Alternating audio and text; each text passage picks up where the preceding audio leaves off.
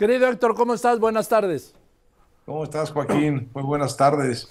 Eh, pues estoy, la verdad, eh, con cierta expectación a ver qué es lo que nos eh, da de discurso hoy la candidata Claudia Sheinbaum, porque creo que su rival, Xochitl Gálvez, se encontró el domingo y entregó un discurso realmente potente como narrativa y como lema y como camino para eh, criticar eh, y para hacer eh, muy poco defendible el tema de la continuidad, que es en el que está parada Claudia Sheinbaum.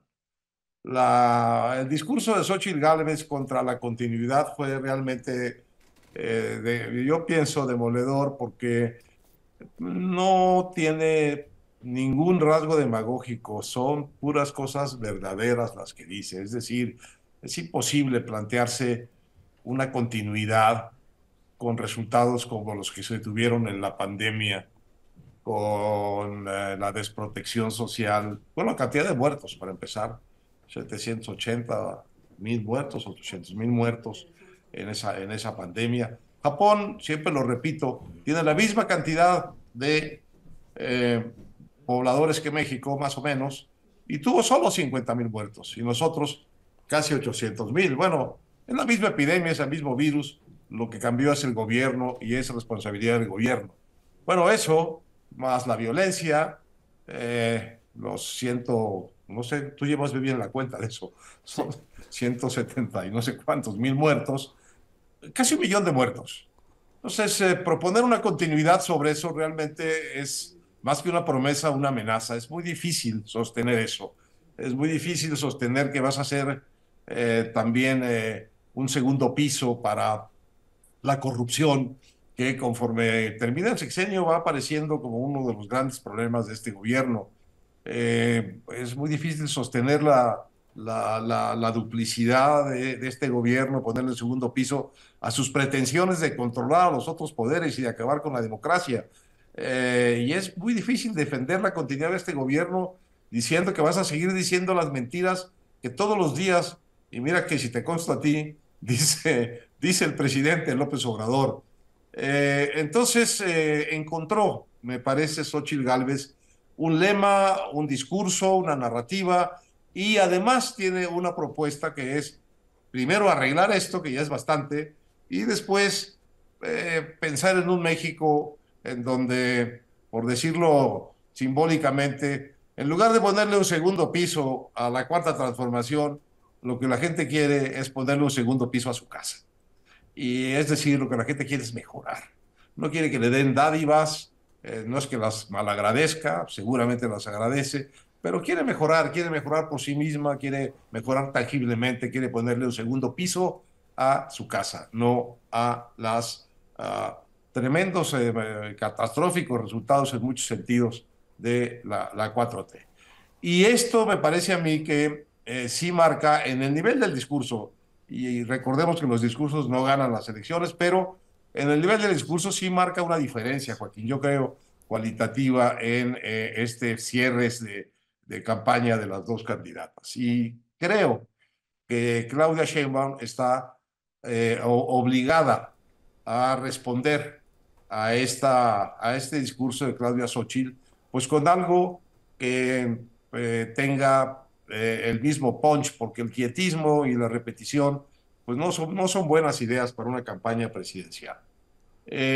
a menos que, como tú sugieres en tu columna, pues les dé por la soberbia, que es una, que es una, es una especialidad del, gobierno, de, confiar en sus propios datos, que son eh, cada vez más eh, eh, lejanos de la realidad, y hacer como que no le hacen caso a, a, a, lo que ha dicho Xochitl Galvez y como que la pueden acallar y dejarla sonando en el, en el desierto. Me parece que no va a ser el caso. de manera que a la expectativa, Joaquín, no sé tú, de lo que Claudia diga o pueda decir en su discurso de cierre de, pre-campaña. Eh, hoy, creo que es hoy en la tarde, a las 5, ¿no? Sí, es a las 5, será a las 6 en el Monumento a la Revolución. Sí, voy a esperar porque yo comparto contigo. Es el rol más difícil de un candidato o de una candidata es ser la candidata del gobierno, porque limita su discurso a los hechos del gobierno. Es mucho más fácil y mucho más atractivo, decía eh, Felipe González, pues ser el candidato de la oposición, puedes prometer todo. Sin duda. Sí. Eh, fíjate, además, eh, estamos por publicar en la revista Nexos una, un estudio, en realidad es un estudio que hizo Ciro Murayama, de cómo han ido creciendo desde que empezó la democracia en México, vamos a decir desde el año 2000, las votaciones en el país, en todos los niveles, no solo en la presidencia, sino en todos los niveles, las votaciones a favor de la alternancia en el gobierno. Y han crecido enormemente, digamos, si recuerdo bien la cifra de, Ciro, el, nivel de, eh, el porcentaje de alternancias en las votaciones, es decir, de votos por la oposición, de votos de castigo al gobierno que está, anda como cerca del 70%. Eh, porque la gente pues ya, ya entendió que esa es la manera de cobrarle al gobierno que está. Eh, y con un gobierno eh, que si tuviera grandes resultados, hombre, pues sería muy defendible, pero el tema es que no tiene grandes resultados. Vayamos al caso eh, minúsculo pero dramático que hemos conversado tú y yo, Acapulco. Es increíble que el presidente, a respuesta de que no le han dado lo que le prometieron a los 350 mil hogares que hay en el puerto, conteste bueno, no él, no él, sino su, su, su vocera, o no sé si él y su vocera, que ahí están los videos de las ayudas que les han dado a decenas de casas. Pues, ¿qué tendrán que ver decenas de casas con las, con las, eh, con las 300 mil o 350 mil viviendas que necesitan y que recibieron la promesa de esta, de esta ayuda? Eh, en ese nivel, digamos, de, de otros datos, pues me parece muy difícil defender el más de lo mismo, Joaquín, la verdad.